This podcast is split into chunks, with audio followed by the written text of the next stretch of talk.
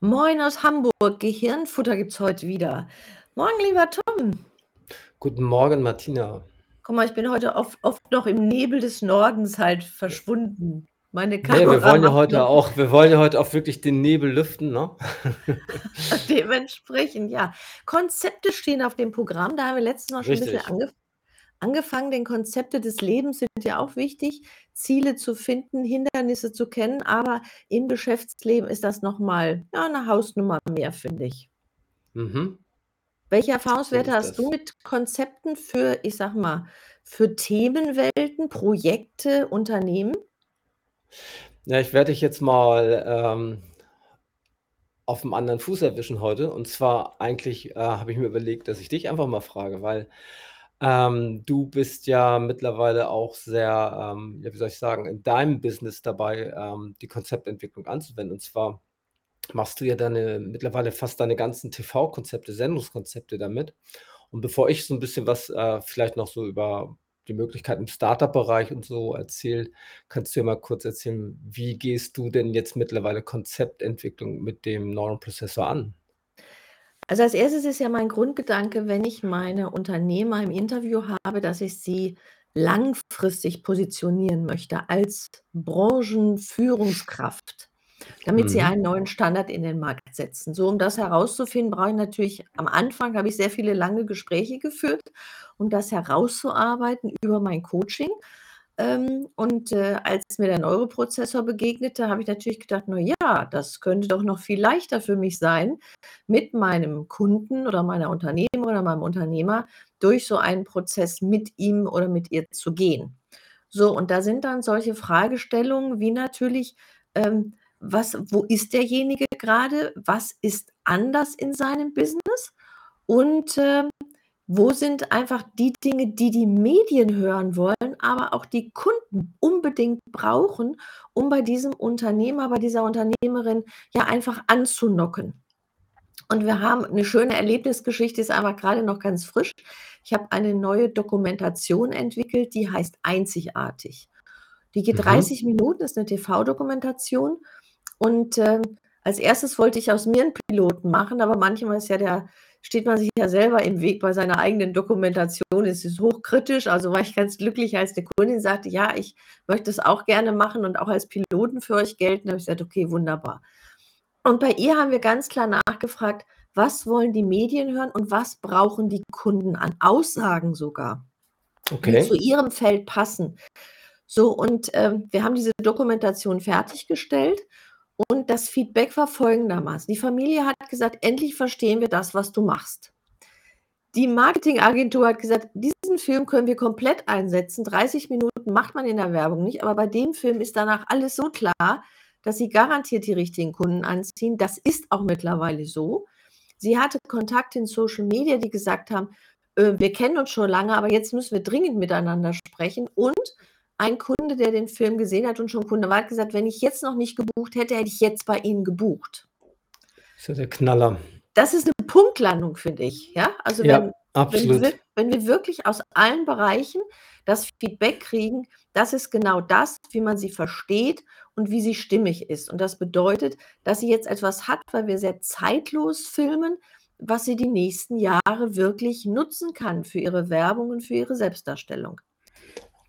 Das heißt, ihr habt quasi dem äh, dem Grundgedanken, den wir halt im im, äh, Ideenlabor, im Ideen ähm, Campus haben, gefolgt. Das heißt, du hast im Prinzip, äh, mit dem ein ein einen Fragenkatalog dir angelegt im Neuronprozessor, wo du gesagt hast: „Okay, das müssen wir alles zu dieser Sendung wissen, zum Marketing, zu Social Media, zum Wording und so weiter und so weiter.“ Und habt dann auch die die Kundin direkt mit einbezogen, dass sie also selber auch quasi, äh, schnell ongeboardet wurde im Neuronprozessor und gleich einfach dann an den Fragestellungen mitgearbeitet hat in eben diesem also, das muss man vielleicht dann an der Stelle erklären. Der Neuronprozessor bringt einen in einen Idealzustand, also idealen mentalen Zustand für Ideenentwicklung, Kreativität und Wahrnehmung, sodass da einfach genau diese punktgenauen, äh, Informationen rauskommen, die Martina grade beschrieben hat.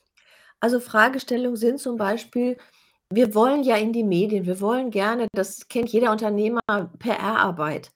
aber wenn ich nicht weiß, was die was die PR-Bereiche hören wollen, ob das Medien, Print, Hörfunk ist, dann tue Mhm. ich mich schwer. Dann plakatiere ich eigentlich immer meine Werbung. Und wenn es auch viele Trainings gibt, sind die halt eher allgemeiner. Also, wenn du ein Flirt-Coach bist, wäre dann so Valentinstag oder der Tag des Kusses wäre ihr Tag, wo sie zum Hörfunk und zum zur Zeitung gehen könnten, weil die da Ja. was machen. Das ist sehr simpel gestrickt. Das ist jetzt so weniger individuell.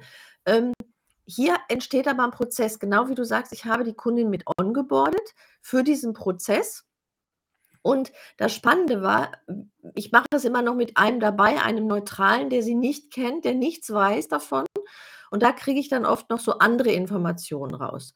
Und es Mhm. stand in diesem Ergebnis, was ich dann zusammengestellt habe, etwas, wo sie erst mal sagte: „Nö, ne, ne, ne, d d ne, ne, das auf keinen Fall“, so.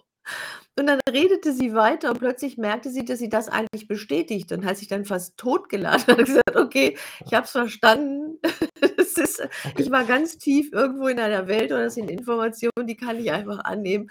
Äh, wunderbar, so machen wir's dann halt auch und hat auch Mhm. damit noch 'n bisschen, ähm, einen kleinen Feinkorrektur in ihrem Business gehabt, was sie sagt, das hat noch mal so 'n das war 'n kleiner Impuls, aber der hat 'ne große Wirkung für sie gehabt. Mhm. Jetzt müssen wir natürlich noch mal aufklären, was ein Neutraler ist. Ja, Ähm, also, genau, es was ein ja neutrales Menschlein ist, genau. Wer ist ein Neutraler? also, Genau. bei äh, bei uns ist es ja so, dass der der Normenprozessor hat wiederum eine eine einen Pool von Ideenentwicklern, die bereits zertifiziert und ausgebildet sind. Das heißt, was Martina gemacht hat, sie hat eben für ihr Projekt einen unserer Ideenentwickler halt hinzugebucht, der eben überhaupt nicht wirklich TV-medienkundig sein musste in dem Fall und auch eben nichts von besagter Kundin wusste, so. Und der wurde einfach dann tatsächlich nur initial auf das Projekt gebrieft nach dem Motto: „Hier, wir wollen für Kundin XY, äh, das optimale, ähm, TV-Format entwickeln. Hier sind die Fragestellungen.“ Ähm, im Vorfeld wurde dann geklärt, ob eventuell Rückfragen sind zum Verständnis, um eben diese, ähm, Mission, wie wir es nennen, durchzuführen. Ähm, und dann hat eben dieser Ideenentwickler, äh, in 'nem Zeitraum von 60 bis 90 Minuten, ähm, da, wo er grade sitzt, zu einer Zeit, die ihm gepasst hat, wo er eben die Idealzustände halt hatte für sich, also Ruhe, Entspanntheit und so weiter, hat er eben dann diese Arbeit gemacht und im Normenprozessor wird hinten dann für die Analyse alles das, was erarbeitet wurde, jetzt in dem deinem Fall von der Kundin, von dir und von dem neutralen Ideenentwickler, wird dann zusammen angezeigt und dann habt ihr's ausgewertet, ne, und, äh, Richtig. umgesetzt einfach. Genau, und Mhm. daraufhin schreibe ich dann wirklich das äh, das Skript für den Film.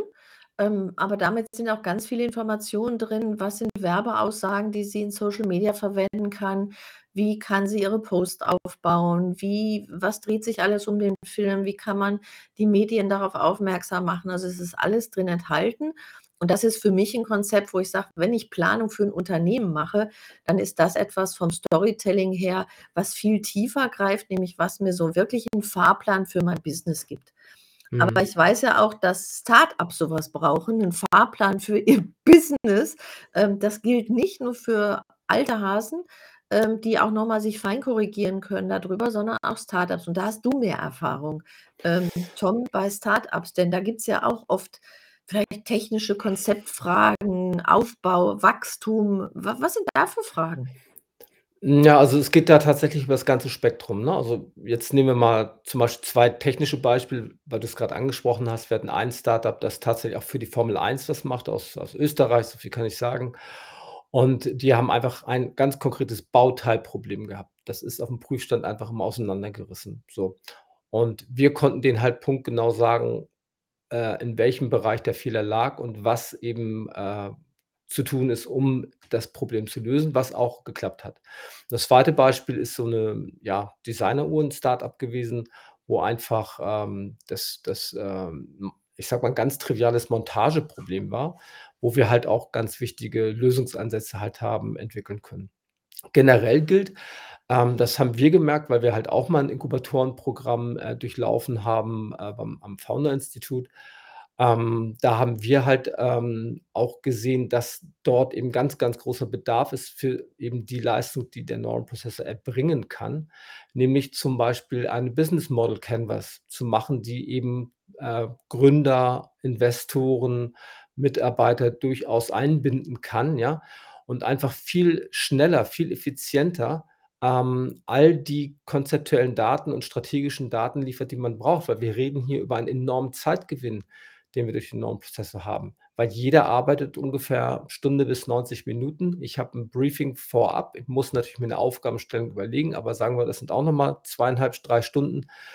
Und dann habe ich hinterher die Auswertung, die Analyse, die halt abhängig ist davon, mit wie vielen Leuten ich auf so 'n Projekt gearbeitet habe. Aber wir reden hier darüber, dass wir so 'n Projekt in 1 bis 3 Tagen eben je nach Komplexität durchführen können und nicht, äh, eben die die Leute halt erst mal zusammenbringen müssen an einen Ort, wie meinetwegen beim Design Thinking und ähnlichen, äh, Prozessen, wo ich dann am Ende 'n Haufen Post-its irgendwo an der Wand habe. Bei uns ist alles von vornherein gleich, äh, digital. Das heißt, ich kann die Daten hinterher ganz, ganz schnell zusammenbringen, kann sofort schnell mit ersten Ergebnissen arbeiten. Und grade für Start-ups, um eben einfach, ähm, die Punkte zu sehen, die man eben bisher nicht gesehen hat. Das ist halt auch ganz, ganz wichtig.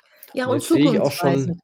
Ich finde es halt ja. zukunftsweisend und die Zeit läuft wieder rum. 11 Minuten sind Genau. rum, Ich würde sagen, wir machen dann nächste Woche einfach noch mal weiter an der Finde Stelle. ich auch an der Stelle kann man Ja. einfach mal weitermachen. Ich schreibe wieder 'n Haufen, äh, Links und und, äh, Zusammenfassung in den äh, in die Shownotes rein, in den Blogpost und dann sage ich von meiner Seite auch bis, äh, nächste Woche. Bis nächste Woche. Alles klar. Tschau. Tschau.